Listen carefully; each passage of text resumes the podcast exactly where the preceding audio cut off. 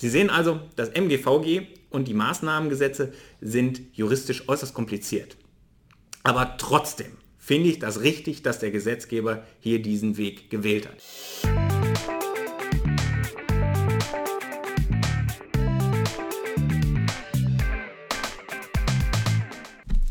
Hallo und herzlich willkommen zu einer weiteren Episode unseres Ruhrpots hier vom Fachgebiet ROR an der TU Dortmund. Ich möchte mich heute mit dem Maßnahmengesetz Vorbereitungsgesetz beschäftigen. Ein Gesetz mit einem zugegebenermaßen etwas sperrigen Namen, das es allerdings in sich hat. Was verbirgt sich dahinter? Warum ist das bemerkenswert und welche rechtlichen Probleme bestehen? Damit möchte ich mich jetzt kurz beschäftigen. Und ich beginne natürlich am Anfang, nämlich was verbirgt sich hinter dem Maßnahmengesetz Vorbereitungsgesetz oder kurz MGVG. In voller Länge heißt das Gesetz Gesetz zur Vorbereitung der Schaffung von Baurecht durch Maßnahmengesetz im Verkehrsbereich. Und Gegenstand des Gesetzes ist nach 1 dieses Gesetzes ein Verfahren zu schaffen, um anschließend den Neu- oder Ausbau sowie die Änderung von Verkehrsinfrastruktur durch Gesetz anstelle eines Verwaltungsakts zulassen zu können. Normalerweise werden in Deutschland große Infrastrukturprojekte durch Planfeststellungsbeschluss zugelassen. Also beispielsweise Paragraph 17 Bundesfernstraßengesetz ordnet an, Bundesfernstraßen dürfen nur gebaut oder geändert werden, wenn der Plan vorher festgestellt ist. Also da wird ein Planfeststellungsverfahren durchgeführt und an dessen Ende steht dann der Planfeststellungsbeschluss und mit dem Planfeststellungsbeschluss ist das Vorhaben zugelassen. Und da setzt nun das MGVG an. Denn das MGVG ähm, schafft die Voraussetzungen oder bereitet den Erlass von späteren Maßnahmengesetzen vor. Und diese Maßnahmengesetze sollen anstelle eines Verwaltungsaktes diese Verkehrsinfrastrukturvorhaben zulassen können. Die Konzeption ist also, der Deutsche Bundestag beschäftigt sich mit diesen Verkehrsinfrastrukturvorhaben und lässt diese durch Gesetz zu. Das soll jetzt nicht flächendeckend so sein. Also der Planfeststellungsbeschluss ist jetzt nicht abgeschafft.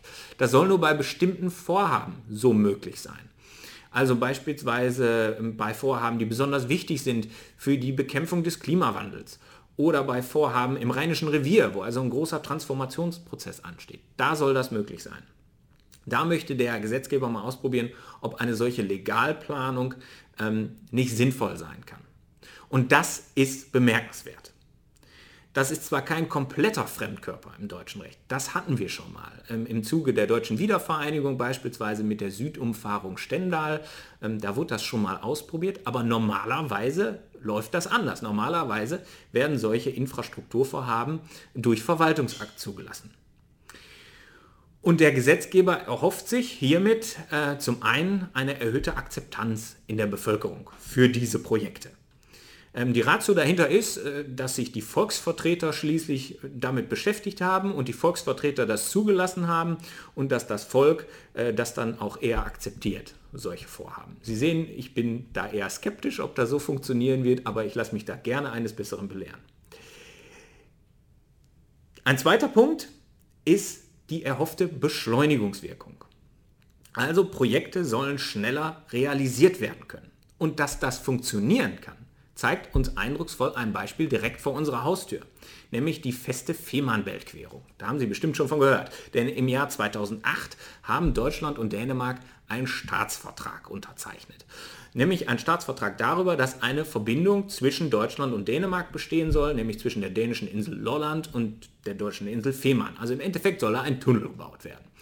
Und geplanter Baustart war 2015. Und die Dänen haben im Jahr 2015 auch ein Baugesetz erlassen. Ein Baugesetz, mit dem das dänische Genehmigungsverfahren beendet war.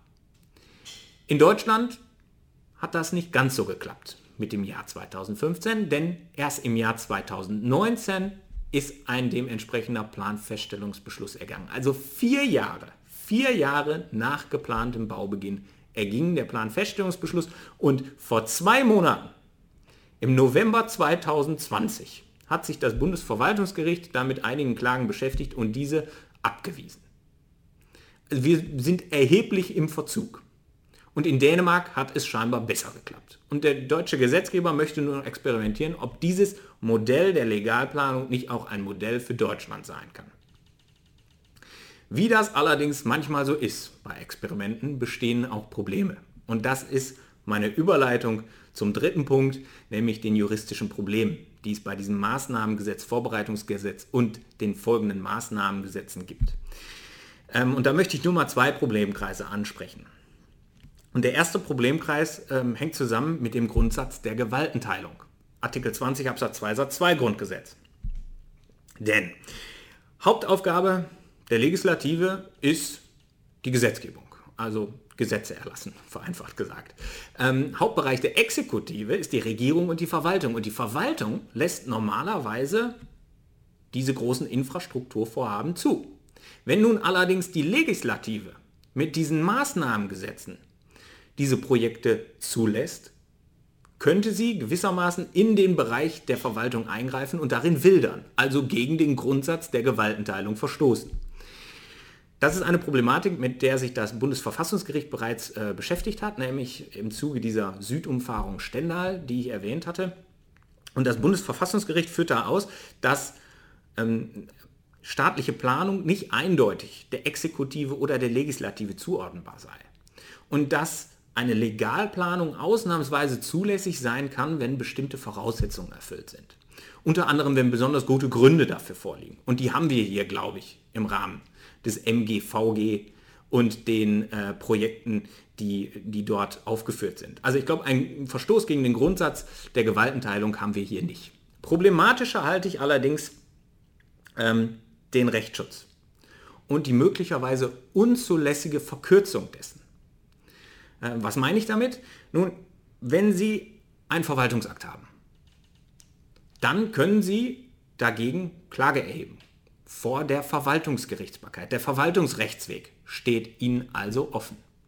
Bei einem Gesetz, so wie diesen Maßnahmengesetzen, ist das nicht ganz so einfach. Da ist der Verwaltungsrechtsweg nicht eröffnet, da müssen Sie vielmehr zum Bundesverfassungsgericht gehen. Und das Bundesverfassungsgericht prüft, ob Verfassungsrecht verletzt worden ist. Und daraus resultiert eine Rechtsschutzverkürzung. Und das hat der Gesetzgeber auch gesehen. Das steht so in der Gesetzesbegründung, dass wir da auch zumindest billigend in Kauf genommen haben. Denn dadurch wird ein wohl nicht nur unerheblicher Teil der Beschleunigungswirkung auch erst erreicht. Einfach, dass wohl wahrscheinlich nicht so viele Klagen gegen dieses Gesetz kommen werden oder so viele Klagen nicht durchdringen werden.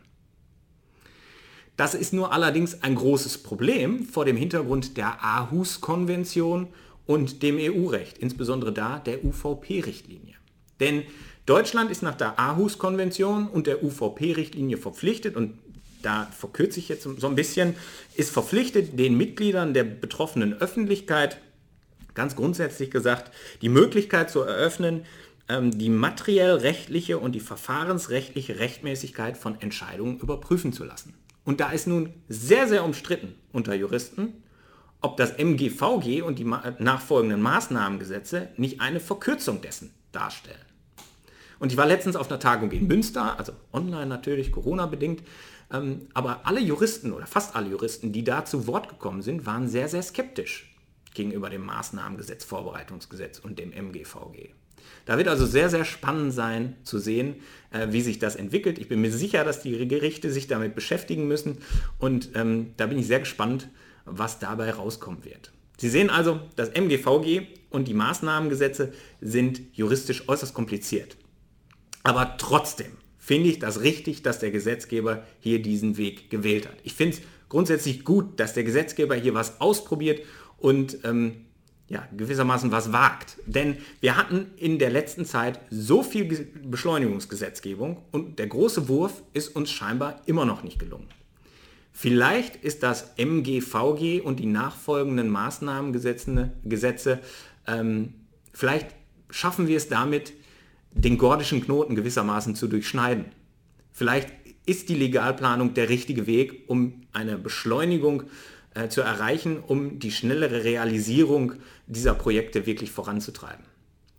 Wenn Sie dazu eine Meinung haben, ähm, wenn Sie vielleicht anderer Meinung sind, wenn Sie eine ganz bestimmte Perspektive beispielsweise aus der Praxis haben und sagen, also das MGVG und die Maßnahmengesetze gehen am eigentlichen Problem vorbei, dann schreiben Sie uns das doch gerne unten in die Kommentare. Da würde ich mich wirklich drüber freuen. Ähm, da bin ich sehr gespannt drauf. Wenn Sie ähm, an der Thematik noch interessiert sind, dann finden Sie in unserer Videobeschreibung unsere Quellen. Insbesondere möchte ich da hinweisen auf einen Aufsatz, der sich mit der festen Fehmarnbeltquerung beschäftigt und insbesondere äh, im Vergleich zwischen dem dänischen Planungsverfahren und dem deutschen Planungsverfahren und was wir da alles noch lernen können. Das fand ich sehr, sehr interessant.